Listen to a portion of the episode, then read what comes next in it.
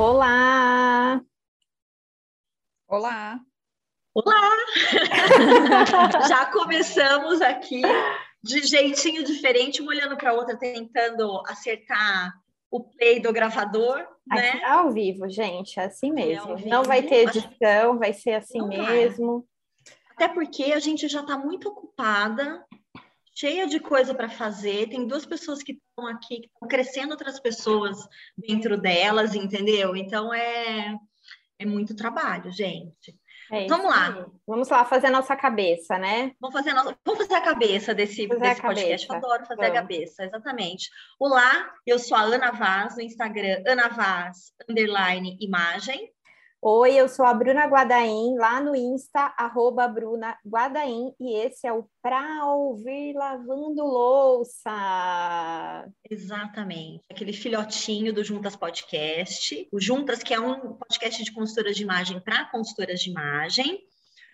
Se você nunca ouviu, vai lá ouvir, tá bom? Se você já é de casa, continue em casa.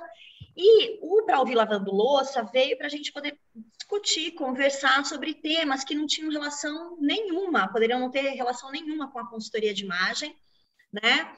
E para que a gente pudesse tocar também em pontos que às vezes deixam a gente é, sensível, ou feliz, ou ansiosa, ou em dúvida, e aqui estamos nós para mais um lavando a louça. Pode ser bucha, pode ser bolha de sabão. Hoje a gente vai falar de uma buchinha, né? É, e a gente tem convidada, mas vamos introduzir é. o tema e aí a gente vamos. deixa a convidada se apresentar. Vamos o lá. tema de hoje, gente, é a solidão de tentar engravidar. Né? É um tema forte, é. profundo. Talvez você já tenha passado por isso ou não, mas fica aqui com a gente, que hoje eu e Ana temos uma convidada muito especial. Ela já teve no Juntas antes, inclusive. Vou deixá-la tá. se apresentar. Vai veterana. Oi, oi, eu sou a Mari Herman, é, no Instagram, arroba Dana Herman. É, é, um prazer estar aqui com vocês de novo, ainda mais para falar de um tema que eu acho que é super legal e ao mesmo tempo pouco falado. Então, uhum. espero que seja super divertido esse bate-papo hoje. Ai, Mari, muito bom. A gente está feliz de ter você aqui. A gente tinha conversado sobre esse assunto logo que você anunciou né, a sua gestação, foi muito próximo, né? É, é, você e a Bruna, gente, para quem é. não sabe, Mari e Bru, né, estão gravidíssimas, né?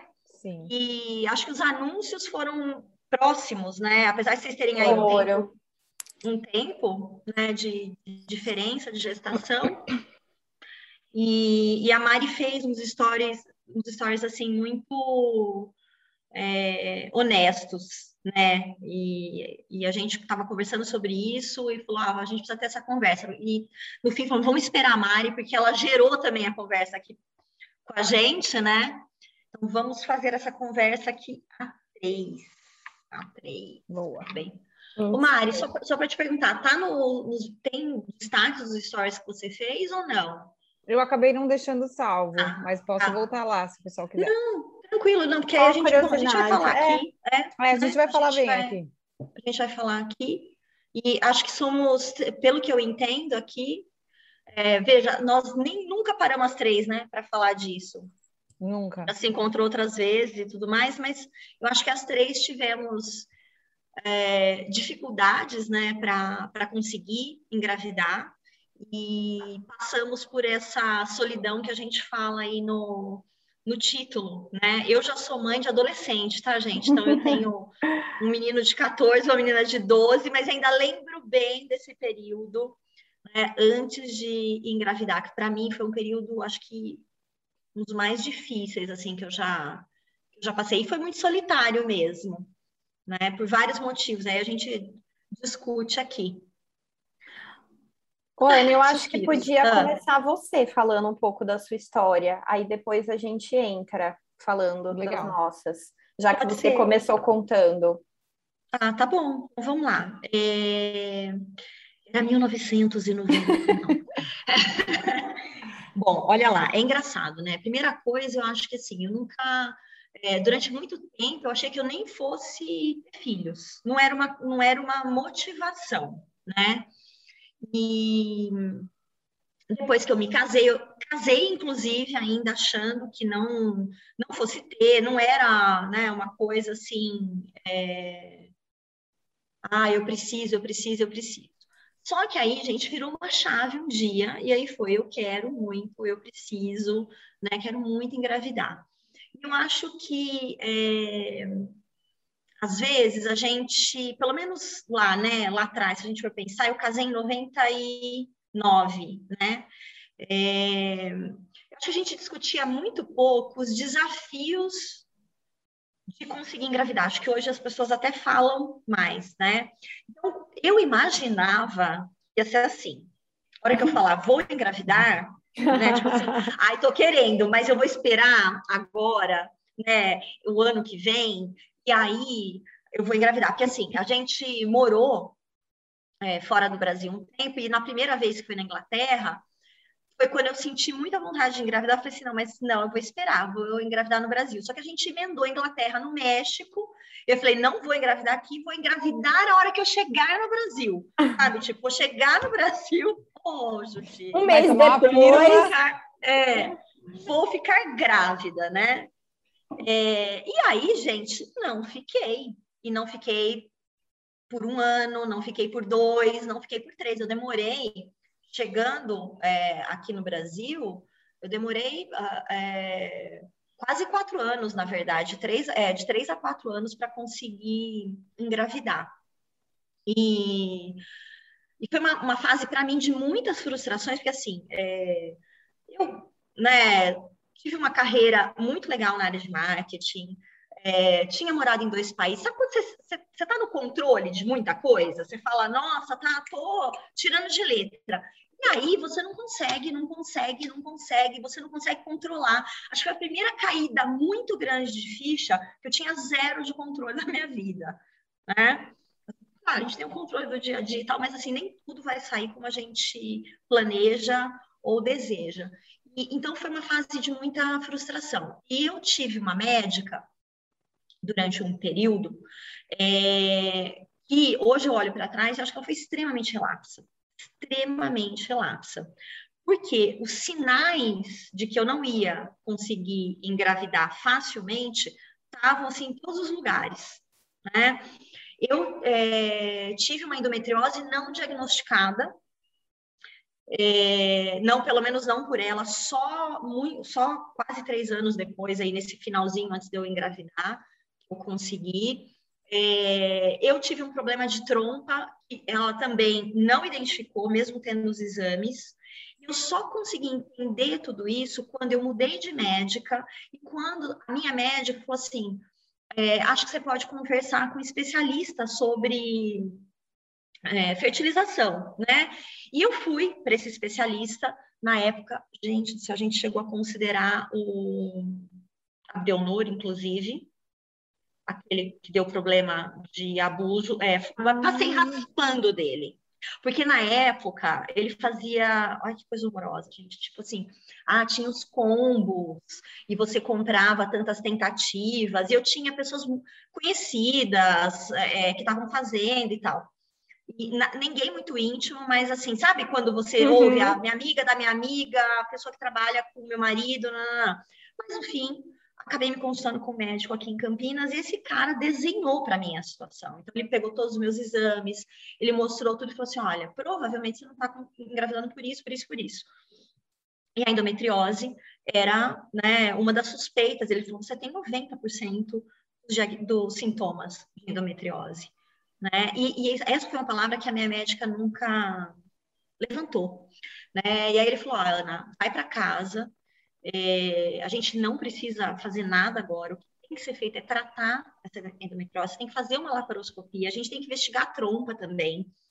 E, e aí, depois que a gente fizer tudo isso, a gente vai dar seis meses, aí você começa a tentar, e aí, se não acontecer, aí a gente começa com, a, com, a, com o processo né, de, de fertilização e tal. E eu achei ele tão, assim, né, falei, nossa, é outra, né? Foi outra conversa, foi outro tudo.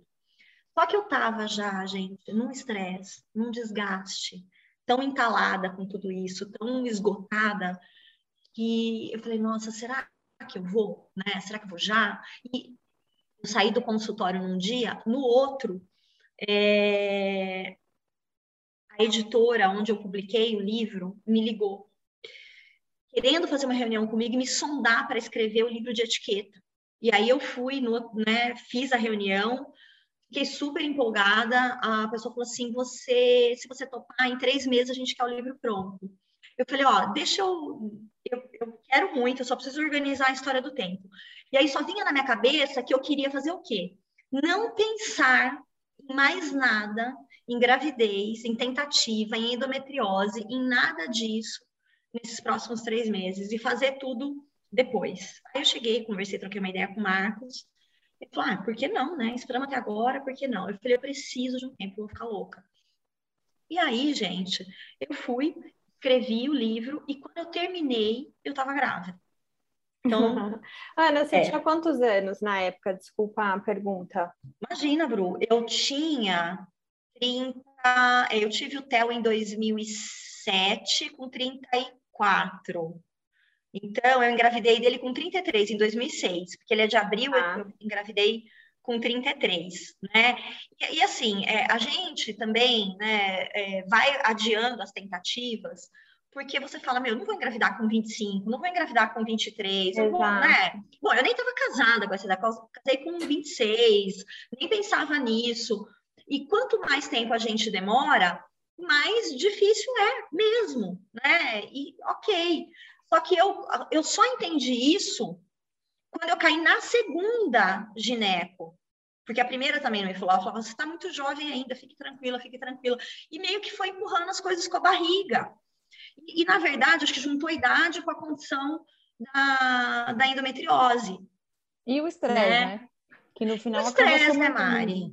Muito, muito. E essa coisa da solidão, ela é muito louca, porque assim, você falou uma coisa aqui antes da gente começar a gravar, né? É uma solidão que você vive dentro do, do próprio casamento, né? E essa solidão não é que, por exemplo, o Marcos sempre foi mega companheiro, mas é aquela coisa de são são corpos diferentes, a, a gravidez Sim. está para acontecer no seu corpo, é você que sofre quando você menstrua, é, tem, tem, toda, né? Por mais que a pessoa te entenda e queira estar junto com você e divida essa dor, essa é. dor ela é só é. sua. É. Não tem como outra pessoa Não saber tem. o que está passando, porque é você que está na ansiedade é. ali, esperando, programando a sua vida, tomando ácido fólico, tomando vitamina, fazendo atividade física, e aí a, a menstruação vem e fala, cara, mas cara, não era isso que eu estava programando. É. é, é. E essa dor é, é, sua, ela não é de mais é. ninguém. E eu não sei com vocês, meninas, mas, por exemplo, eu só contei para minha irmã e para uma ou outra amiga uhum. mais íntima. Eu não contei para minha mãe, né? Eu não quis gerar nenhum tipo de expectativa na minha família. Porque eu comecei e já vi que não ia não, não rolar. E aí, sabe, você vai tentando, vai tentando. E eu, por exemplo, é, a gente ia muito para Pirajuí. A minha família, quando a gente ia de final de semana, era aquela coisa de se reunir todo mundo, era muito frequente ter parente na minha casa. E aí você vê como as pessoas são cruéis, né? Sem noção e cruéis. Eu tinha, em especial, uma tia e, gente, ela fala umas coisas tão horrorosas, né? Tipo, ah. você não tem dó da sua mãe, você não dá um neto para sua mãe, você não sabe assim, super é, me acusando, né? E eu não queria, eu, na verdade, eu queria esbofetear ela, né? quebrar os dentes dela. É tudo que mais. a gente mais quer. É o que a gente mais quer, pegar o salto 10 e enfiar no olho dela, né? Mas eu falei, eu não vou nem é, entrar nisso. E aí teve uma. Teve um, sei lá, um ano e meio depois de tentando, talvez dois, eu conversei com a minha mãe. Porque minha mãe, às vezes, também me dava uns cutucões, entendeu? Cadê meu neto? Eu quero neto. Ah, eu falei, olha, faz quase dois anos que eu tô tentando e eu não consigo. Então, eu não sei se eu vou conseguir. Né? É, e eu fui muito honesta, muito honesta, porque era uma derrota toda vez que eu voltava de Pirajuí, que eu voltava da minha casa. Né? E acho que hoje eu, eu é, levaria tudo com mais leveza, eu acho. Mas olhar em retrospectiva e dizer que sim é fácil. É. E quando você vive é isso, não é, né, gente? Você está perturbada. A gente, eu fiquei perturbada, perturbada. Abala é. muito a gente emocionalmente. É impressionante. Tira seu chão, assim.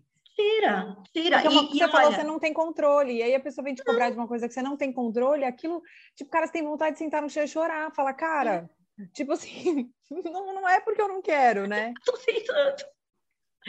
É fogo, é fogo. Eu não tive, Mari e, e Bru, assim, eu não tive é, nenhuma é, gestação que não foi para frente, eu não tive aborto, né? É, simplesmente não consegui. Tem, né? Eu acho que tem processos que com certeza foram muito mais dolorosos que o meu, né? Eu ouvi você falando, Mari, aí se você quiser, é. quiser contar também, depois a gente ouve o da Bru. Sim né? É, eu fiquei, eu falei, nossa, que que punk, né? Que barra, que difícil, né? Que barra. É, eu acho que eu vi tua história aí e eu, e eu tive alguns pontos bem parecidos e outros diferentes. Como a gente, eu sou casada com um médico, é, o Jonathan sempre deixou muito claro para mim que não era um processo simples. Tipo assim, você não ia começar a tentar engravidar. Podia ser que demorasse até um ano para engravidar, é, e que podia ser que a gente perdesse esses, esses embriões no começo da gestação, então que a, eu tinha que tá, ter ciência que isso podia acontecer. Então, como a gente já tinha isso claro, a gente também decidiu não contar nada para ninguém, porque a gente falou, cara, a gente não sabe se vai levar três meses, se vai levar um mês, se vai levar um ano. E aí as pessoas ficarem perguntando, e aí, foi, não foi? Ia me deixar muito ansiosa. Então, a gente decidiu não contar para ninguém. Uhum. A gente não contou para absolutamente ninguém. É, e daí eu acho que assim, é, tem pontos em comuns que, por exemplo, eu acho que o meu médico também ficou muito nessa expectativa, né? Meu, meu quando eu comecei o processo de tentar engravidar, ele é amigo de infância do meu pai, assim, sabe? Ele é tipo um tio. É, cuida da minha mãe, da minha irmã, da minha prima, da minha tia. E ele olhava para mim, sempre olhou meio como uma filha. Então eu fui no consultório dele e falei: Ah, eu vou engravidar, doutor, tal, não sei o que. Ele, ah, fica tranquila, você é moça, vai ser super tranquilo, você nunca teve nenhum problema de saúde. Nossa, em um mês está grávida. É, e eu já, mas eu estava já meio, não, um mês, acho que não, né? Não vou criar essa expectativa.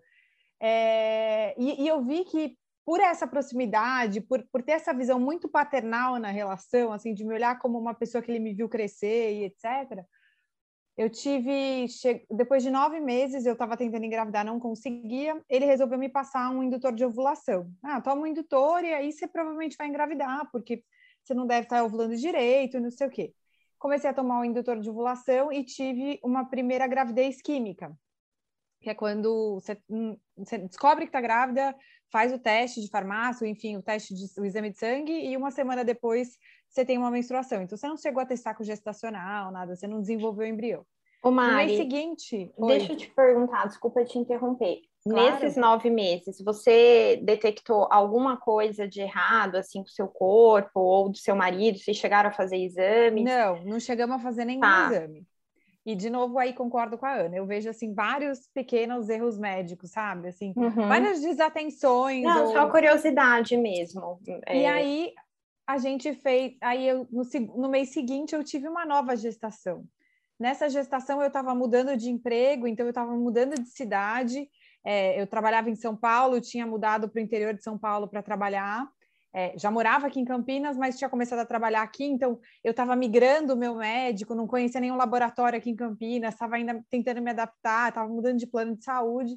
Eu consegui fazer o primeiro ultrassom com oito ou nove semanas, porque ainda por cima eu descobri que eu estava grávida naquela fase de Natal, Ano Novo, então não conseguia agendar ultrassom em nenhuma clínica. E eu consegui agendar na primeira semana de janeiro para fazer um ultrassom. E quando eu cheguei para fazer ultrassom, tinha saco gestacional, mas não tinha embrião, que é uma gravidez anembrionária, né? Quando você não tem embrião. Uhum. E acho que esse foi o dia que foi o mais difícil, assim, porque era uma, esse era uma coisa que eu não imaginava que dava para acontecer, sabe? De você ter uma gravidez que não tem um embrião. Então, acho que foi um susto muito grande. Eu já estava sentindo é, o desenvolvimento do meu corpo. Eu já estava oito semanas, quase dois meses sem menstruar. Eu estava é, é, começando a enjoar, ter um pouquinho de náusea. Então, e aí você já está naquela história, né? Não vou comer carne crua, não vou comer salada mal lavada, você já fica em toda a neura de alimentação, que é, para mim é uma das partes mais chatinhas da gestação como um todo, você ficar nessa neura, porque eu sou dessas pessoas que comem em qualquer lugar, e aí você tem que ficar toda neurótica. Uhum. É... E daí a gente descobriu e, e cara, não tinha um, uma segunda avaliação. Eu voltei no meu ginecologista que estava me atendendo na época, ele falou: não, vamos esperar mais uma semana, porque o cálculo de semanas deve estar errado. Mas, assim, naquele momento eu percebi que ele estava me tratando como pai, não como médico, sabe? Que ele estava ele, ele não estava aceitando. Eu falava, cara, não tem como estar tá errada essa conta em tantas semanas para não ter embrião. Tinha que ter embrião com seis, sete semanas. Não dava para estar tá errado por duas, três semanas. E daí gente, eu acabei indo para um, graças a Deus, um aborto espontâneo. Então, meu corpo reagiu, eu acabei abortando, não precisei fazer curetagem nem nada, que era meu maior medo.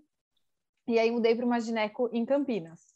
É, voltei nela, ela falou: ah, vamos tentar mais seis meses, e se você nesses seis meses não conseguir engravidar, daí a gente começa a avaliar.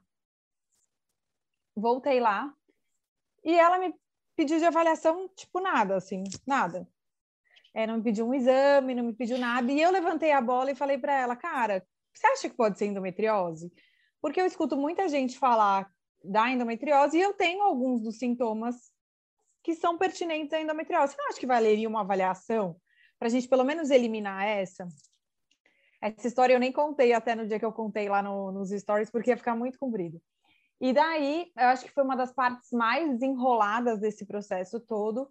É, eu fiz os, esses exames e ela não tinha horário para consulta, para retorno. A secretária dela falou assim: deixa os exames aqui, se der alguma alteração, a doutora te liga. Eu falei: tá bom. E eu deixei os, os exames lá, e um dia eu estou no escritório trabalhando, toca meu celular da clínica dela, eu atendo, ela fala, oi, aqui é a secretária da doutora fulana, eu estou te ligando para te avisar que você realmente está com endometriose e você vai precisar passar por uma cirurgia, a secretária. E eu queria agendar a tua Oi? consulta para você vir falar sobre a sua cirurgia. Oi? Eu, cara, eu quase caí da cadeira, sabe? Assim, porque eu pensava, cara, eu vou passar por uma cirurgia de endometriose, são mais seis meses para eu poder engravidar. Tipo, como é que a pessoa me conta isso no telefone, como se estivesse falando que eu tenho uma unha encravada, sabe? Assim, Manda a secretária te ligar. E a secretária me contar. E aí, o que eu imaginei nesses cinco segundos de conversa é que ela ia me falar, então tá bom, amanhã ou depois você pode vir para discutir o caso com a doutora? Eu falei, então tá bom, para quando a gente vai marcar? E ela tinha uma consulta para dali um mês. Eu falei, tá, você tá me ligando para me falar que eu tenho uma doença, que é um caso cirúrgico, que eu vou poder voltar a tentar engravidar daqui seis meses, só tem uma consulta para daqui a um mês. Ela falou, ah, é, consulta, a agenda da doutora está lotada. Eu falei, então não me ligasse para me falar isso, só marcasse o horário. É um absurdo. E daí eu fiquei muito indignada. Naquele mesmo dia eu fui conversar com uma amiga que estava passando por um processo de endometriose e ela me indicou uma especialista em São Paulo. Falou, olha, é, é a melhor de endometriose em São Paulo, é famosíssima. Eu iria nela, ela que resolveu o meu caso. E aí eu resolvi ir nessa doutora.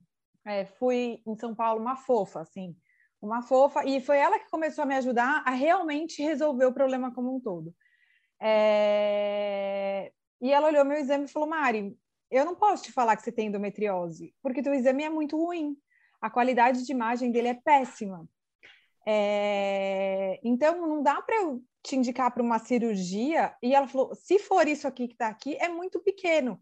Dá para a gente fazer um tratamento sem ser cirúrgico e você caminhar para uma gestação sem a cirurgia, porque a cirurgia eu só faria se você falasse, meu, eu não tenho qualidade de vida, eu preciso muito, etc.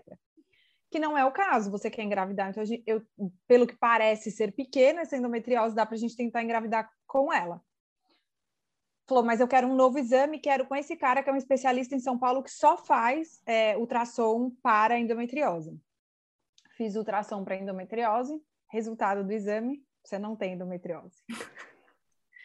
e aí eu voltei Bom, nessa... que puta que pariu. Exatamente, eu falei, gente, imagina essa situação, porque eu sou casada com um anestesista. Ele ia estar no centro cirúrgico, a mulher ia abrir minha barriga e ele ia ver que não ia ter o que tirar. Eu não consigo nem entender a lógica disso, sabe? Da pessoa ser tão irresponsável nesse ponto. Mas, enfim. E daí a gente, a gente, a gente teve uma conversa super bacana com ela e e ela falou um negócio para a gente, ela falou assim, olha, Mari, eu procuraria um especialista em fertilidade para vocês avaliarem, eu tenho um, um, colega muito bom em Campinas, eu vou te indicar para ele. É... E eu pensaria muito antes se é isso mesmo que vocês querem, porque é... eu nunca quis engravidar, eu nunca quis ser mãe, não era um sonho. E o dia que eu decidi engravidar, já não dava mais. Então, ela falou: hoje eu me arrependo por uma decisão que eu tomei com uma cabeça de uma pessoa mais jovem. Ela falou: então eu pensaria, se isso for um sonho, não deixa passar, porque depois você vai se arrepender de não ter tentado. E daí eu vim para esse médico em Campinas, achando que eu ia fazer um, um, coito programado, coito assistido, que basicamente são ultrassons, você acompanha a ovulação, e quando você está ovulando, você tem a relação sexual para poder engravidar. E daí eu cheguei nele, ele foi super sincero comigo. Ele falou: Olha, Mari, você já teve uma gestação química, uma gestação embrionária, você nunca engravidou sem remédio, vocês devem ter algum problema. Ele falou: Se eu for te fazer ficar fazendo coito assistido programado, eu vou ficar te roubando dinheiro e não vai resolver. Ele falou: Eu prefiro que a gente já vá para a FIV e já avalie todos os problemas que podem estar gerando essa sua infertilidade. E aquilo foi tipo um balde de água fria, porque eu esperava qualquer coisa menos essa resposta. Eu não consegui terminar essa consulta. Quer dizer, fiquei na sala ali, mas sabe quando você não consegue nem falar sim? Porque se você falar sim, você começa a chorar, sabe? Se você responder qualquer coisa. E aí meu marido terminou a consulta, conversou com o médico, saí de lá, entrei no carro chorando, meu marido me perguntou, e aí? Eu falei, não sei. Eu não estava esperando fazer FIV, eu não sei se é isso que eu quero, eu não quero fazer, tipo, eu não quero ser mãe a qualquer custo, sabe? Não, não, eu sempre sonhei em ser mãe, mas eu não tenho essa loucura de tipo, quero ser mãe a qualquer custo, custe o que custar. Eu queria que fosse uma coisa natural. É, e daí eu, a gente ficou pensando durante um tempo, e aí um dia eu me lembrei das frases, da frase dessa médica, né, que eu tinha tido essa conversa, e eu falei, cara, ela tem razão num ponto. Eu não posso deixar de tentar. Eu não preciso tentar enlouquecidamente, é, ultrapassar todos, mas eu posso tentar uma vez. E daí eu falei para o Jonas, eu quero voltar no médico e quero. Ele já tinha me passado os exames, né? Então eu falei, vamos fazer os exames, a gente volta nele. Eu quero perguntar para ele quantas vezes é o normal. As pessoas fazem e, e, e, na primeira tentativa engravidam, na segunda, na terceira, até quanto é considerado normal e qual que é a margem que a gente já começa a virar um, um acima da normalidade. Eu quero esse número. Se o número for dois, eu vou tentar dois. Se o número for três, eu vou tentar três. E aí, se na terceira não vier, eu vou entender que esse negócio não é para mim e vou, me, e vou colocar esse, essa energia e esse desejo em outro lugar, entendeu? Mas não vou ficar aqui me esforçando o resto da vida. E daí, quando eu tomei essa decisão, veio a pandemia. E daí a gente falou, puxa, agora não vai dar, né, para tentar engravidar nesse cenário, com o caos do jeito que tá. E daí a gente decidiu postergar e esperar. E aí, no começo desse ano, a gente recomprou as vitaminas que ele tinha passado, porque ele tinha falado: olha, antes de vocês começarem a fazer os exames, eu quero que vocês tomem esse coquetel de vitaminas durante 15 dias para a gente ter certeza que o seu corpo está funcionando da melhor forma possível. E daí a gente mandei fazer os, as vitaminas, tomamos durante 15 dias, agendamos os exames e fomos fazer. Tinham muitos exames que, assim, convênio não cobre, que são exames mais complexos, que tem testes de genética, então levavam de 30 a 40 dias para ficar pronto e para ter um resultado. E daí ficamos aguardando os, os resultados ficarem prontos para a gente poder voltar no médico. E nesse meio tempo, eu vi que minha menstruação estava atrasada, estava atrasada, estava atrasada, e falei, gente, o que está acontecendo? E a, as outras duas gravidezes anteriores, eu estava tomando um indutor de ovulação, então nem passava pela minha cabeça a gravidez, né? E daí eu fui fazer o teste de gravidez e estava grávida. Meu marido nem acreditou, ele falou, não, não é possível, deve estar tá errado, assim, tipo, nunca aconteceu isso. E aí, no começo, a gente ficou bem receoso, né? Porque como a gente tinha um histórico bem complicado, é, a gente não sabia se esse bebê ia ser viável, se esse embrião ia ser viável, se ele ia continuar. É, então, no começo, a gente ainda ficou super cheio de, de, de, de dedos, assim, né? Mas era, conforme as coisas foram evoluindo, os resultados foram saindo, e daí saíram os resultados do, do, dos testes do porquê a gente não engravidava, e deu tudo inconclusivo, não tinha nenhuma alteração, nem minha, nem dele. Então, ficamos com um diagnóstico de. É, de como é que chama? Infertilidade sem causa, causa aparente. aparente. Né? Ah. Então, ficamos com esse diagnóstico e, bom, estamos indo com esse diagnóstico agora para 27 semanas, né, de gestação. Mas acho que o, o, ponto é o que a gente comentou, sabe? Foi um momento muito só. Em partes, eu, eu achei que foi difícil, mas em outros momentos, eu, eu gostei de ter deixado isso muito para mim e para o meu marido, sabe? Porque, por exemplo, naquele dia que a gente teve o aborto da gestação, que já estava com 10 semanas, foi um momento só nosso, sabe? Eu lembro que naquele final de semana a gente saiu para jantar com amigos e deu risada, e ninguém ficava, e aí? E aí você tinha que falar, ai, perdi, ou ai, não evoluiu. Ai, não... Então, como era só nosso, ninguém cutucava a ferida, sabe?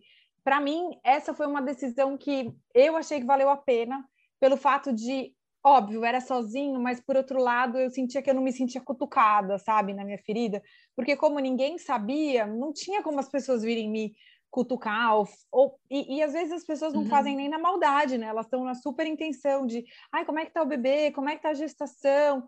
E aí, tipo, você perdeu e você tá naquele, putz, ai, aí você vai ter que reviver aquela dor, contar para a pessoa. Então, em, em alguns momentos eu achei que a solidão também foi, foi uma parte boa do processo, assim, de amadurecimento e de menor sofrimento, sabe? Mas aí a minha, uhum. a minha vivência dentro desse processo. É, mas acho que faz sentido mesmo. O fato de você não ser também cutucada, além do que você já é, né? Provocada, desafiada, né? É, lembrada, né? Porque toda vez que a gente lembra, a gente revive, né? Então, eu acho que é um bônus aí da, dessa, dessa solidão. Você tem, você tem razão. Também acho, Mari, porque já é tão difícil, né? A gente ter que. Ops, caiu meu microfone. A gente ter que lidar com a situação e fica mais difícil ainda você ter que lidar com a situação, com a pressão do mundo ao seu redor, né? Ainda, Total. tipo, te cobrando. Você, a gente já se cobra muito, né? Que nem a Ana falou, a gente se sente uma derrotada, né? Tipo, não tô conseguindo. E aí outras pessoas ainda mesmo que, que, querendo ajudar na boa intenção, vão reforçar essa sensação de tipo, cara, não deu certo, não tá dando certo. É, e, e, eu acho que tem, às vezes, tem essa coisa de querer ajudar, e as pessoas estão sempre lembrando você de alguma coisa que você ainda não fez, né? Ou já fez isso, já fez aquilo, já fez não sei o quê, já fez não sei o quê. Às vezes você já fez tudo, entendeu? Você já fez, você já foi, você já foi atrás, você já perguntou se foi para um, dois, três. Já plantou médicos, bananeira. Já plantou bananeira. Você, não, você já fez um monte de, de coisas, né? E, e, eu acho que no processo também, Bruce, só antes de você contar, acho que tem uma, uma do seu também. Eu não sei se você viveu isso, mas. É, os exames inconclusivos, os desdéns, né? Assim, essa coisa de, ah, mas isso não é nada, aí daqui a pouco você tá assim, ou você tá lá, né? Por exemplo, que nem a história da endometriose. É, eu tive a minha vida toda, e aí vão pensar que eu tive outras ginecos, né? Uhum. Cólicas incapacitantes. Quando eu cheguei nessa médica, que é uma médica famosinha de Valinhos, eu acho que eu estava no meu pior, assim, né, de, de, de dor. E aí ela falava que não tinha nada para fazer e que era assim mesmo. Sabe? Então eu vejo também, por exemplo, olha, você passou, eu não sei, Mari, se você passou por isso, mas eu passei por um exame que eu sei que a Bru passou também, que chama esterossalpingografia. É um palavrão, ele não devia nem existir, ou ele devia existir, mas de um outro jeito, porque é um, é um, é um exame pra... de lembrar, Exatamente, Para checar. Você sabe o que a gente está falando dessa dor, amiga. Não, não é, é de Deus, aí. não é de Deus. Não é, não é. E, e, assim, pensa bem, é um exame que só a mulher faz. Tem toda uma questão também da saúde da mulher, desse corpo da mulher que é público, que vale menos, né? É... Mari, e, e, você que está aí ouvindo a gente, é um, é um exame para você entender como estão as suas trompas. E aí é como se fosse uma radiografia. Então, vão injetar contraste em você, pelo, né, no colo do útero, tá? E aí vão fazer esse exame de imagem e vão ter uma, né, um diagnóstico para você. É, exatamente o... assim, abre e injeta na, abre, assim, na chincha, como se nada. Aí, né? E você lá, plena. Eu desmaiei. Olha, minha pressão caiu, eu desmaiei. Eu também, eu também eu desmaiei, desmaiei, Bru. Eu também desmaiei. Você imagina o quanto de mulheres já desmaiaram, porque é uma dor, gente, alucinante. Eu desmaiei na hora, eu desmaiei depois. É uma dor alucinante, eu nunca senti nada igual. Né? Eu quase pari o Teodoro de parto normal, mas aí eu tive que fazer cesárea. Eu tive uma cesárea, eu tive uma pós-cesárea, eu tive uma outra pós-cesárea. Nada, nada eu senti igual, nada. Né? E aí a gente pensar que a medicina não evolui para investigar o nosso corpo de uma maneira decente, para que a gente não precisa ser, não precisa ser exposta a esse tipo de coisa. Então, assim, além de tudo, tem um sofrimento físico também, né? E eu acho engraçado nesse tema, assim, eu lembro que quando eu comecei em gineco, quando eu era adolescente, eu quis ir em mulher, não, morro de homem, de vergonha de ir em homem e tal. E uma amiga mais velha que me convenceu a ir num gineco homem. Ela falou, Mari, vai num gineco homem, que é a melhor coisa do mundo. E eu falei, por quê? Ela, porque homem não sabe o que você está sentindo. E mulher, ela tem a sensação que toda mulher passa por aquilo. Então ela é muito mais tipo, ai, não vai chorar por causa disso, né? E eu hoje em dia estou numa gineco mulher que eu acho uma fofa, mas eu já passei por diversas experiências com mulheres e por algumas experiências com gineco homem e eu tenho exatamente essa sensação que essa minha amiga me disse homem, apesar de ser homem, muitas vezes é mais respeitoso porque ele não sabe a dor que você está passando, ele não sabe a sensação que você tem de estar tá fazendo aquele exame. E quando você pega uma mulher para fazer um exame, ou mesmo, por exemplo, quando você vai fazer um paparicolau numa clínica, e você pega uma enfermeira mulher, elas são muito mais tipo, minha filha, todo mundo faz isso aqui, bora, bora, bora. Você está chorando por quê, entendeu? Está reclamando por quê? Está sentindo dor por quê? Então, eu tenho uma sensação que a gente, às vezes, nós mulheres nos tratamos mal também, entendeu? Tipo assim, não, gente, esse exame existe há 35 anos, você vai reclamar que ele é assim agora? Ó, oh, é... Mari, eu tive a experiência contrária, então eu, eu não sei, né? Eu tive experiências muito ruins com ginecos homens e fui para migrei para as moças e, e assim, na sens... tive os problemas também. Eu acho, Mari, que é Bom, não sei, né? Muito de cada um, mas eu, eu acho que às vezes as pessoas da área da saúde elas é, estão menos sensíveis a tudo que acontece. Hoje eu penso assim, Sim. vou te falar por quê. A minha avó morreu de câncer em, em maio desse ano. E eu não acompanhei, não acompanhei o processo tão de perto por causa da pandemia, mas a minha mãe estava né, lá com a minha avó e tudo mais, e teve um período em que eu fui para lá e acompanhei, acompanhei inclusive é, o médico que fazia os cuidados paliativos, porque minha avó é, realmente um câncer muito, muito agressivo, né? E, e não tinha nenhum tipo de é, prognóstico de que fosse tratável e né, fosse freável, etc. E o, o oncologista, o segundo oncologista da, da, minha, da minha avó, foi uma das pessoas assim mais ordinárias que já passaram pela vida da gente. Né? Uma pessoa absolutamente. Sabe esse nível da sua médica que mandou a secretária ligar? É daí para pior. Né? Um cara que é considerado o melhor é, oncologista da região né, ali do interior de Bauru, um dos grandes nomes de oncologia no país, uma péssima pessoa, uma péssima pessoa.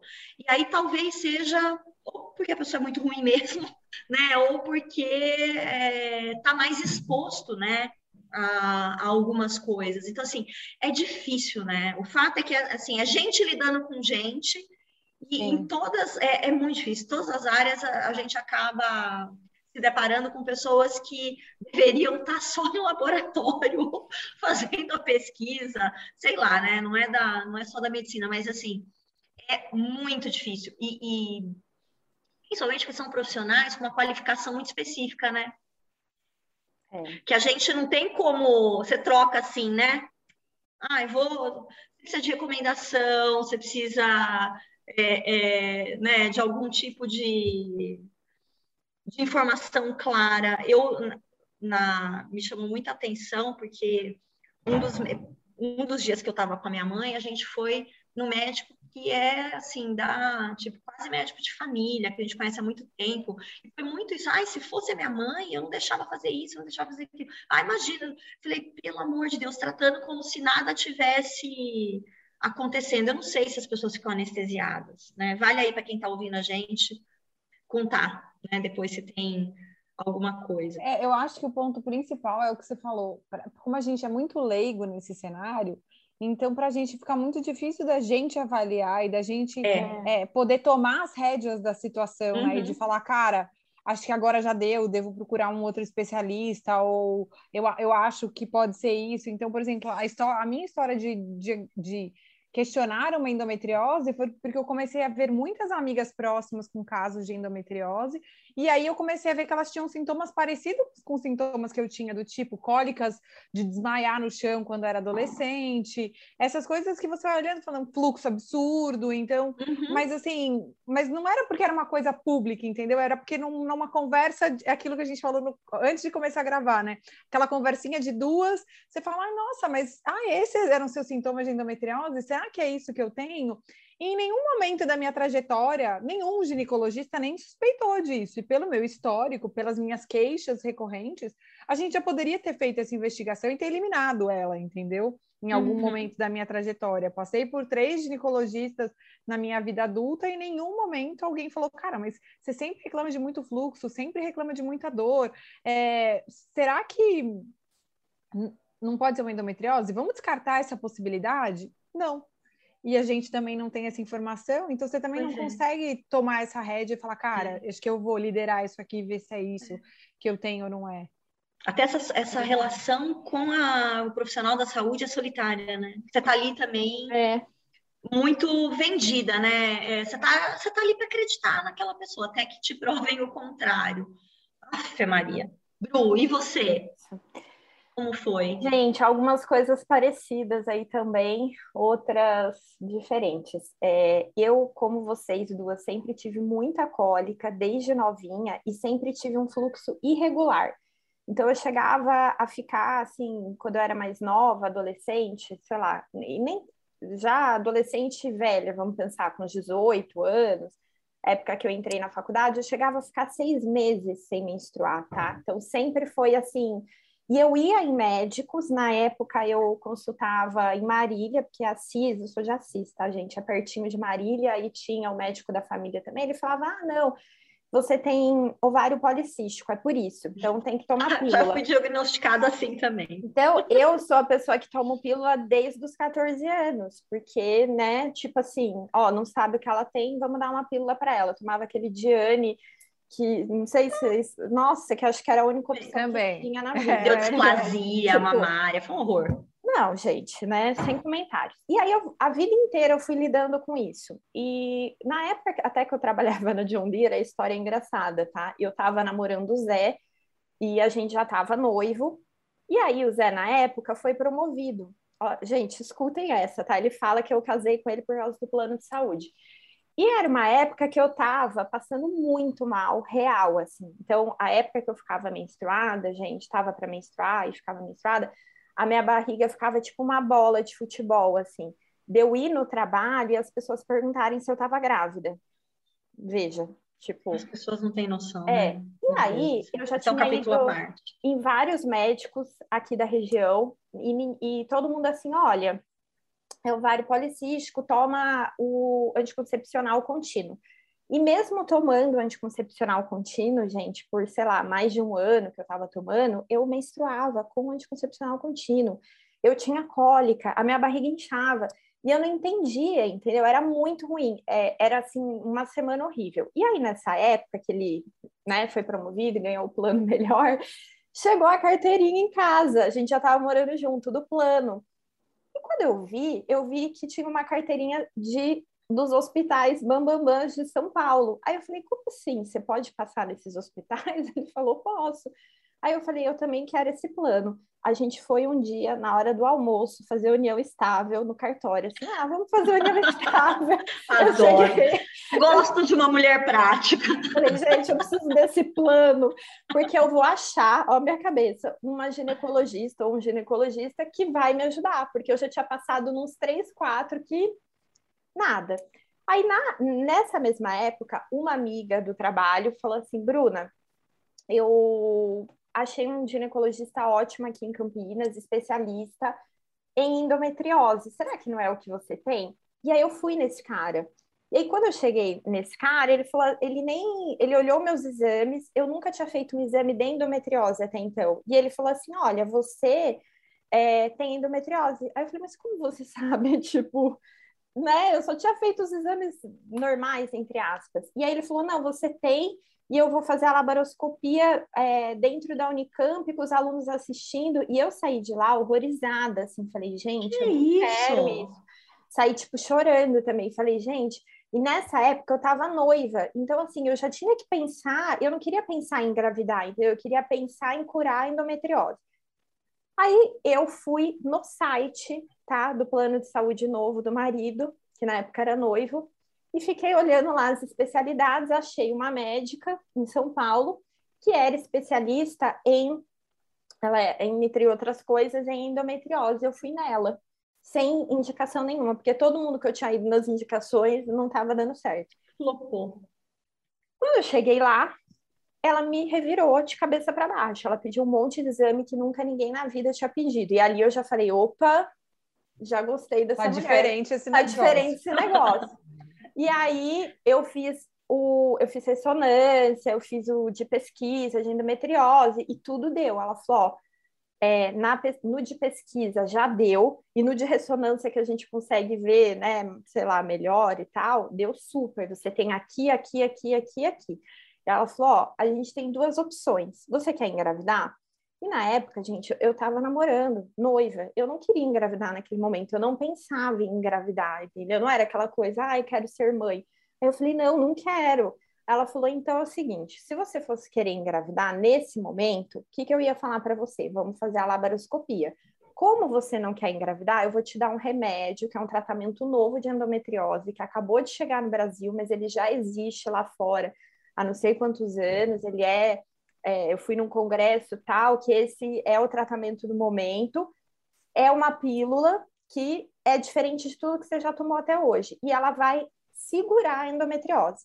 Só que a partir do momento que você parar de tomar ela, a endometriose vai voltar, mas ela vai segurar. Vamos ver como seu corpo vai reagir. E aí, gente, eu tomei a pílula e, de fato, em três meses eu fui de novo, refiz os exames, a endometriose tinha recuado muito, ela tinha ficado pequenininha.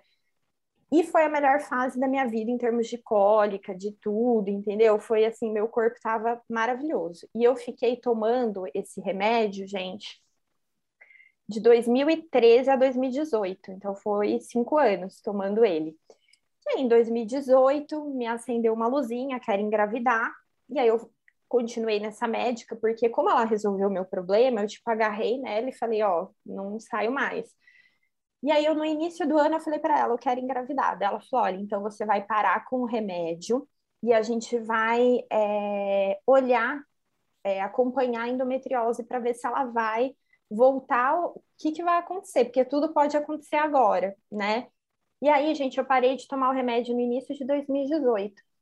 E deu três meses, assim, dois, três meses, eu tava com sintomas tudo de novo, gente. Aquilo foi, assim, o balde de água fria também, porque você fala, não, eu vou parar de tomar pílula, né? Daqui a pouco eu engravido. Não, não engravidei. Muito pelo contrário, minha endometriose voltou, assim, com tudo, num grau que daí chegou no final do ano, ela falou: Olha, Bruna, a gente tem que fazer a laparoscopia porque já tá no seu intestino, não sei aonde. E aí, no final de 2018, eu fiz a laparoscopia. E aí ela falou: Olha, agora que você fez a laparoscopia, é o seguinte, é, você tem que engravidar logo, porque a endometriose pode voltar. Eu, maldita, você não tirou ela do meu corpo? Tirei mas em um tempo ela é uma doença autoimune. Como você não está tomando o remédio, ela pode voltar. E como é que fala, né? Você tem que engravidar rápido. Como é que alguém é. tem a pachorra de falar isso pra gente? Agora você tem que engravidar, hein? Vai lá, tem que, foco, tem que foco, tentar. Tem que tentar. E aí, gente, o. A maior pressão que existe na face da na Terra face é essa. Terra. E aí, final de 2018. Então, pensa que 2018 inteiro eu já estava tentando, mas eu sabia que não ia acontecer por causa de endometriose voltando, aquela loucura.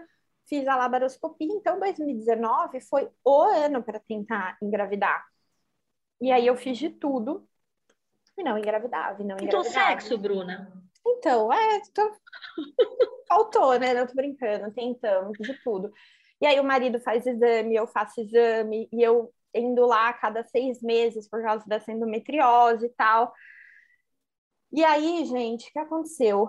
A endometriose no meio, e aí eu fui tentando, tentando, e aí em 2000 e 2019 a gente tentou, ela deu algumas vezes indutor ovulatório, acho que umas duas vezes, nada acontecia. E aí, 2020, entrou a pandemia, porque daí a gente já estava assim, não, vamos ter que fazer alguma coisa. E aí, quando entrou a pandemia, eu falei, não, vamos dar um tempo, né? E aí, a minha médica falou assim, Bruna, só que você tem que seguir acompanhando. Por quê? Ou você parte agora para fazer uma fertilização, ou você volta a tomar o anticoncepcional. Por quê? A gente não pode correr o risco da sua endometriose voltar 100% igual era antes, porque eu não vou fazer outra laparoscopia em você. Isso é um abuso com a pessoa. Tem médicos que fazem, mas eu não faço. Eu me recuso a fazer duas laparoscopias em uma pessoa, porque eu vou acabar com o seu útero e tal. Ela falou um monte de coisa. E aí isso eu fiquei assim, tá, né? Eu não queria, eu me recusava a voltar a tomar, gente, o, o remédio anticoncepcional.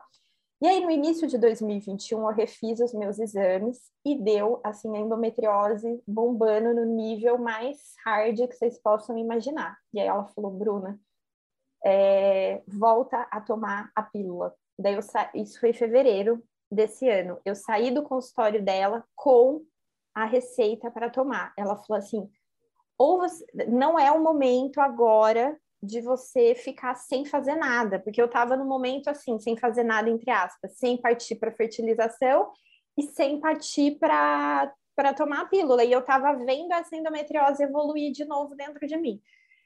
Só que eu falei assim, gente, como é que eu vou fazer uma fertilização no meio da pandemia? Rola ainda essa, uhum.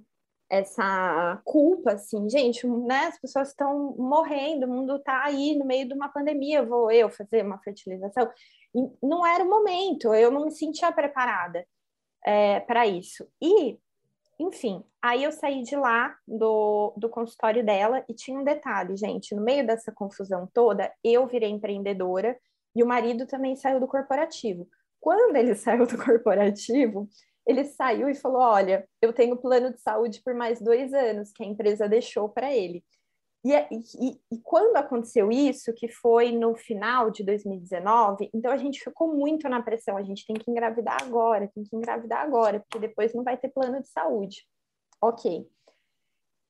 Fevereiro desse ano eu saí do consultório dela, falei, meu, é... ela me deu até, falou, olha, e se você quiser, eu vou te encaminhar para especialista em fertilização, porque ela não é, né, mas ela tem os colegas e tal, e eu falei, tá. E eu saí de lá e falei, meu, eu vou esperar. Eu não quero fazer nada agora, eu não quero pensar nisso. Eu posso estar dando uma banana para minha endometriose e ela voltar com tudo, mas eu não quero nem tomar o anticoncepcional e nem fazer a fertilização nesse momento. Eu quero ser vacinada contra o Covid antes e depois eu decido o que eu faço. Foi uma coisa assim. E aí, gente, eu desencanei. Então, março, abril e maio, eu não, eu deletei o aplicativo que eu tinha no meu celular do dia da ovulação, é, parei, parei de tomar as vitaminas todas, né, os ácidos fólicos da vida, sei lá mais o que, parei de plantar bananeira, então, assim, foi totalmente, assim, aleatório. Aí chegou maio, que foi o mês que eu, é, que eu engravidei, aí junho que eu descobri que eu estava grávida. A menstruação atrasou, e, e, nisso eu falei, não, é da endometriose, porque a pessoa que já teve até seis meses de atraso de menstruação, você nunca vai achar que você está grávida. E, por um, e eu não estava sentindo sintoma na época, eu estava eu tava tão desencanada que eu falei assim, não, eu vou treinar para fazer minha meia maratona esse ano, é isso que eu vou fazer da minha vida, eu estava indo na corrida de assim, dia não, sabe, assim, tipo, total desencanada. E aí atrasou. Eu fui na farmácia, comprei o teste, deu negativo. Aí eu falei, ah, endometriose. Continuei vivendo. Deu três dias de atraso, o Zé chegou em casa com o teste da farmácia. Ele falou, não, comprei outro. Vamos fazer. Porque vai que estava muito no início, né? Tá estranho isso. Nada. Negativo, gente. Teste da farmácia número dois. E aí, no terceiro, aí já tinha dado uma semana de atraso. Eu falei, gente, não é possível, tá muito estranho isso eu fiz de novo o teste e deu negativo de novo. Eu fiz três testes de farmácia que deram negativo. Aliás, amigas, fica uma dica, né? Que falso eu... negativo existe. Existe. Eu tive falso um falso negativo. Positivo, tive um falso não. negativo dessa moça que está passando aqui, olha. Né? Eu tive um falso Olá. negativo dela, mas veja, está aqui para provar que o falso negativo era falso. Existe. Gente, e eu ficava com aquela coisa dentro da cabeça. E essa, essa parte foi muito solitária, assim, porque. É, e o processo todo, mas essa, esse momento também, porque eu não queria dar a ilusão, a expectativa de, nossa, é verdade, depois de tantas vezes já ter tentado e não ter dado certo. E aí, nesse dia, eu falei: não, quer saber? Eu vou fazer o teste de sangue mesmo, o exame de sangue. Fui, fiz. E aí, a hora que saiu o resultado, é, saiu o número, né? E aí eu não conseguia acreditar no número, porque não é tipo positivo ou negativo, né? Não, outro mito que você descobre na gestação, né, gente? Por que, que não vem escrito positivo? Você fica olhando aquele exame e fala, tá, mas tá, não tá? Exato. E aí eu fiquei assim, meu Deus, será que é, né? Gritei para o Zé, ele veio e falou, ele colocava no Google, não é, olha, esse número é tantas semanas. Eu falei, não, não é possível, não é possível. Aí eu mandei para minha médica pelo WhatsApp. E aí ela respondeu, você está gravidíssima. É, marca uma consulta e venha. E foi isso, mas assim, falando da, da parte da, da solidão, né? É, eu não comentei com família, com ninguém, que a gente estava no processo de engravidar, porque já rolava uma pressão muito grande de ambas as famílias, que, como no seu caso, Ana. Então, toda vez que a gente ia visitar as famílias, né, que também não moram aqui, era aquela coisa, ah, e os, os netos, e os filhos, e não sei o quê. Só que todo mundo sabia que eu tinha endometriose, porque ela foi detectada antes de eu tentar engravidar, né? Então, todo mundo ficava, a minha mãe ficava assim, ai, e o seu tratamento da endometriose? Né? Tipo assim, querendo dizer, quando vão vir meus netos, né? E, e aquilo, gente, eu não conseguia, assim, eu nunca conversei, assim, muito a fundo, porque aquilo me deixava mais ansiosa ainda. Então, é, eu falava, ah, imagina, eu só estou indo a cada seis meses fazer exame para ver se a bicha está evoluindo ou não, essa maldita dessa endometriose, só isso que eu estou fazendo. A cada seis meses eu tenho que repetir todos os exames. Não, não estou tratando, imagina. E, e foi muito, muito, muito é, desgastante emocionalmente, né? E quando eu falo assim, ah, foi quando eu desisti de tudo, e foi realmente, foi quando eu falei assim, não, eu não vou tomar um anticoncepcional, também não vou fazer a FIV agora, eu vou fazer, mas que nem a Mari falou, a gente quer, no fundo, a gente quer engravidar é, natural, você não quer se render também. E eu não recrimino quem faz, né? Eu não, acho que. Total. Gente, é assim, é que a nossa cabeça é muito louca, né? E detalhe, só para finalizar a história do plano de saúde, o bebê vai nascer com sem o plano de saúde, porque ele vence agora em outubro. Tá vendo como a gente não tem controle de nada? Era para eu ter engravidado antes, né? E tem uma carência, gente, quando você troca de plano de saúde, eles não cobrem é, gestação. Então, eu que vou ter que pagar o hospital, pagar tudo do meu bolso. São 300 dias a carência. para você vai falar. É. A minha médica falou assim: não, isso é nem elefante, né? 300 dias. Tipo, que isso, né? Mas é a realidade, mas ok, entendeu? Eu tô agora, agora eu tô muito tranquila porque eu falei, tá, tô planejando, tô me planejando para isso, já sei que eu vou ter que pagar a partir de novembro é, todos os meus custos aí de final de gestação e tá, tá calculado. Então, vamos embora. Mas é muito louco, né? Porque é o que todo mundo fala, ah, é hora que você relaxar, vai. Mas o relaxar, cara, não é uma coisa que você tem controle, assim. Não, é, não, não hum. tem. Você não consegue relaxar. E assim, eu, por exemplo, relaxei indo para fazer a FIV. Então, tipo assim, foi a hora que eu falei, ah, agora a gente já vai tentar isso aqui mesmo, nem tava mais encanada. A Bru relaxou quando eu, tipo, falar, ah, não quero mais saber disso aqui, sabe? Então não é uma coisa, porque eu já tinha feito essa de não vou nem mais tomar remédio, não quero mais saber, mas no fundo, no fundo, acho que eu não estava relaxada, sabe? Eu não, eu não tinha desencanado, ainda estava com aquele negocinho remoendo atrás. Quando o médico falou para mim, Ana, dificilmente você vai engravidar nesse momento, né? Eu tomei aquilo para ele e falei, gente. E aí, né? Sabe? Isso, saiu aquela coisa assim, bum, né? Por isso que esse povo que com 13 anos engravida na primeira vez, né? Porque tá pensando no risco zero. Imagina que eu vou engravidar na primeira vez. Imagina. Ai, gente. Ai, gente, a ignorância. É, é difícil, é difícil. E, e, assim, eu já ouvi, quando eu conto essa história, eu ouço de muitas mulheres também, né? É, foi comigo, foi muito parecido, a hora que eu desencanei. O, o negócio é que o único detalhe é que você não desencana, como você disse, não, mas não é assim, é. né? Você não liga o botãozinho, tem uma chave, né? Adianta virar e falar, Mari, desencana. A hora que você desencanar, você vai engravidar. Aí você fica, tem que desencanar, tem que desencanar. Ah, não, não dá. Não desencana. Não dá. Uh -uh. Uh é muito louco, né? Muito, e... muito. E é isso, gente. E quando eu escrevi nos meus stories, também recebi muita mensagem de mulheres assim: ah, eu tenho endometriose, também estou tentando.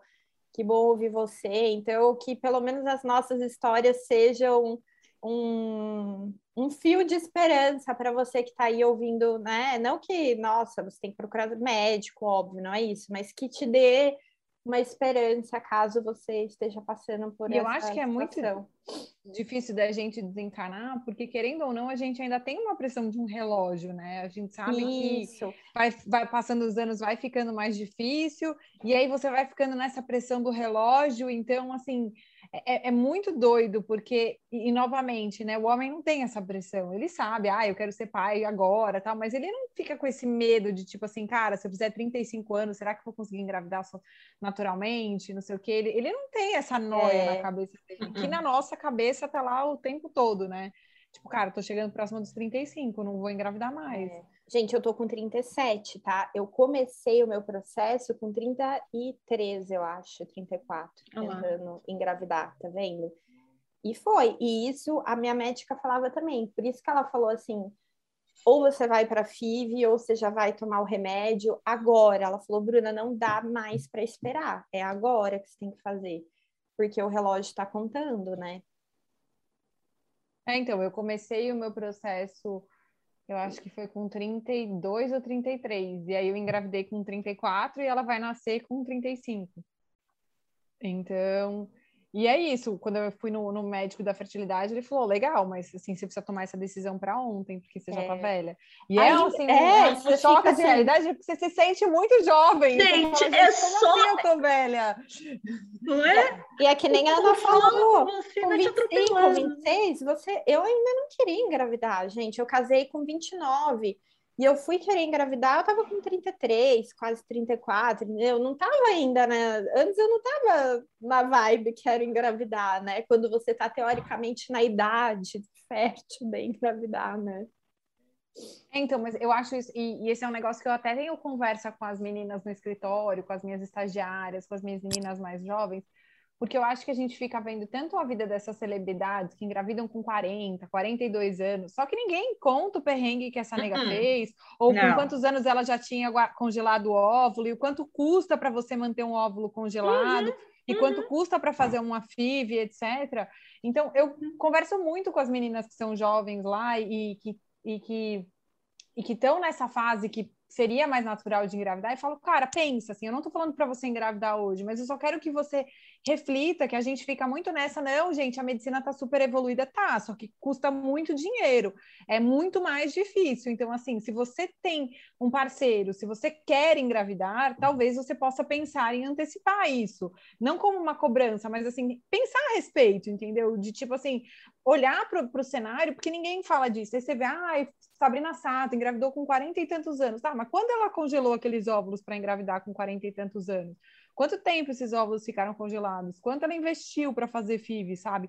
É mais de um carro para fazer uma FIV. Então, eu acho que muitas vezes é, é, vale esse alerta, assim, de é, não a pressão, mas assim, de pensar a respeito, porque acho que a gente muitas vezes põe a carreira, a diversão, uma série de coisas na frente e não pensa que infelizmente o corpo é uma máquina e as coisas têm data de validade, e talvez a hora que a gente for começar a querer pensar no tema, já seja tarde. Ou então, poxa, não, eu quero mesmo, é isso que eu quero, eu quero esperar. Então já se programa para congelar os óvulos e não sofrer lá na frente, saber quanto custa isso. Então, é, eu acho que porque eu não vejo, eu não via ninguém falando sobre isso, sabe? É, e, e aqui a gente está numa condição super privilegiada, né? Até de, de, poder discutir isso, né? Porque quantas mulheres não vão, mesmo que elas queiram, que elas tentem planejar, estão numa outra, numa outra realidade. Eu acho que o, o é tudo é, muito, muito mais que o resumo aqui da, da ópera, né? Muito mais pesado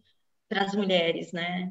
A gente ficou, né, com tudo, com o trabalho reprodutivo e com a ideia também, né, de que a gente preci precisa, né, é, é, engravidar. Eu fico pensando, às vezes, que tem algumas pessoas, e não invalidando de jeito nenhum o que você falou, viu, Mari? É, e às vezes mulheres que acreditam que é uma obrigação também, né? Que não é um desejo, que, né, que é uma. Sim eu acho que as obrigação. duas discussões são pertinentes, assim, são, dois muito, lados, sabe? Muito. De você, de você refletir, tipo, cara, isso, é, você quer isso, então se prepare para poder fazer isso com qualidade. E o outro lado da moeda é assim, cara, você não quer isso, não tem problema.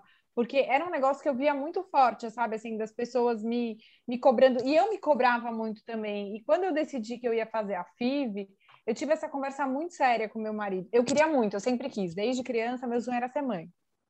Mas, num determinado momento, quando eu vi que, tipo, cara, talvez seja uma possibilidade não ser mãe, entendeu? E aí eu, a gente teve essa conversa muito séria e eu falei para ele, cara, eu quero, eu quero fazer a FIV porque eu quero enterrar o assunto. Eu quero chegar numa conclusão e falar, cara, foi ou não, não foi. E eu quero uhum. chegar para as pessoas que eu amo, para as pessoas que são próximas e que, enfim, é... tenham expectativa, tipo os meus pais, meus sogros, e falar: olha, a gente queria, mas não deu, a gente não vai ser pai, e tá tudo bem. E a gente vai fazer outras coisas muito legais na nossa vida que não uhum. envolvam a, a maternidade, a paternidade. É, então, e, e, assim, eu vi que a, a, minha família foi muito compreensiva, mas eu acho que um, durante o processo, assim, eles me cobraram tanto, mas eu acho que um ponto muito importante era que o meu marido nunca quis ser pai, não era um sonho da vida dele. Ele topou e embarcou no meu sonho mas não era um objetivo de vida dele. E quando ele via essa pressão de tipo, ele era muito duro, então ele falava, não quero ser pai, não me enche o saco. Então chegou uma hora que a galera não perguntava mais, porque ele era muito duro na resposta, ele, ele não baixava a cabeça, não ficava, ai, não sei o que. Não, ele já ia com a voadora no peito. Então chegou uma hora que ninguém mais fazia pressão na gente, e quando a gente contou para os nossos pais, para os nossos sogros, todo mundo ficou assim, tipo, nossa, a gente nem achou que vocês iam ser pais, porque, tipo, o Jonatas era tão é, irredutível no assunto que a gente já tinha aceitado que a gente não ia ser vô, sabe?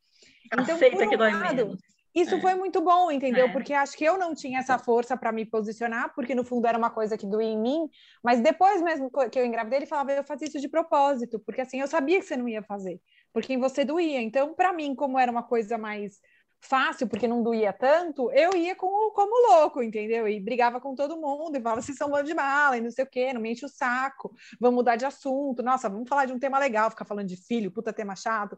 Então, ele bancou esse, esse, esse escudo, sabe? E no final, eu nem percebi, mas aquilo acabou me protegendo de uma certa forma dessa pressão externa, sabe? E aí você vê o quanto mulher sofre essa pressão de, e aí, quando é que é. você vai é. engravidar? Quem disse que eu quero, né?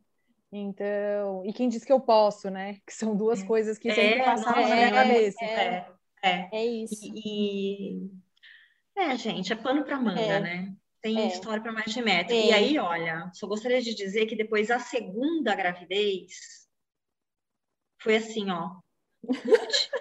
na primeira tentativa. E aí eu tava com um bebê de 10 meses grávida.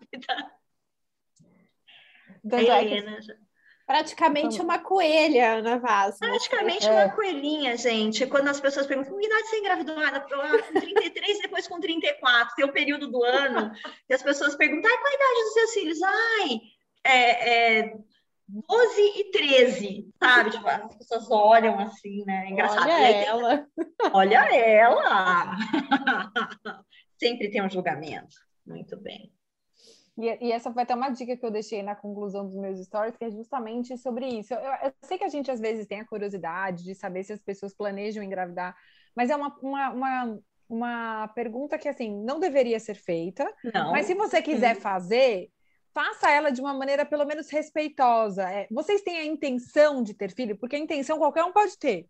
Agora, quando vocês vão ter filho, ninguém gerencia essa resposta, entendeu? Então, assim, ah, que nem a, a, a, Ana falou, né? Ah, eu achei que eu ia ter filho na semana seguinte. Então, quando, gente, ninguém gerencia, ninguém entendeu? Ninguém assim, você pode tomar anticoncepcional e achar que você nunca vai ter filho e engravidar tomando anticoncepcional, e você pode querer engravidar no mês que vem e levar três anos. Então, o quando ninguém nunca gerencia. Se você é. quiser muito saber, pelo menos pergunte de uma forma educada. É, tipo, vocês pretendem? Tipo, vocês têm esse plano? É, vai te falar assim, um dia. E, e assim, acho que tem um filtro. Encerrado. Tem um filtro para antes desse também, inclusive, né? Pensando que essa é a pergunta para ser feita e não quando, né? Porque já é uma pergunta, é uma inquisição. É, que você seja muito íntima da pessoa, mesmo. É... Tipo, você é irmã, você é mãe, né? Você uma amiga é muito próxima. a melhor amiga, né? Uma pessoa muito próxima. Fora isso, meu, é, acho que você tem que se perguntar por que é que você quer saber se essa pessoa vai engravidar ou não. O que, que isso vai é, mudar na sua vida? Vai lidar com isso, entendeu? Essa, é, esse perrengue é seu, segura ele aí, né? Então, assim, é, a gente não, né, não tá aqui para satisfazer a sua, a sua curiosidade. Né? Ó, quem puder, depois ouve o, o para ouvir lavando louça anterior, que a gente falou, né? Do, é... Meu ouvido não é, tô grávida, meu ouvido não é pinico. As pessoas falam muita besteira antes da gente engravidar e quando a gente engravida é. também, né? Então. Exato. Acho que a pandemia está ajudando nesse quesito, que aí você encontra menos pessoas, você escuta não menos é? besteira. Bem isso. Nós. Muito bom. Ai, Ai, gente, mas então tá, se deixar a gente ficar falando aqui a tarde pois inteira, é, né? não é mesmo? E Daqui você já deve ter lavado já... a louça do almoço, do jantar, do, jantar. do café. Do e aí, Bruno e Mari já até mudaram de semana. Ai, mas é isso. Mari, obrigada, viu? Imagina, prazer, como sempre. Muito bom. Muito obrigada, bom. Mari. Obrigada a você que ouviu até aqui a gente. E é isso. Até o próximo para ouvir até. Lavando Louça. Um até. beijo. Beijo. Beijo. Tchau, tchau.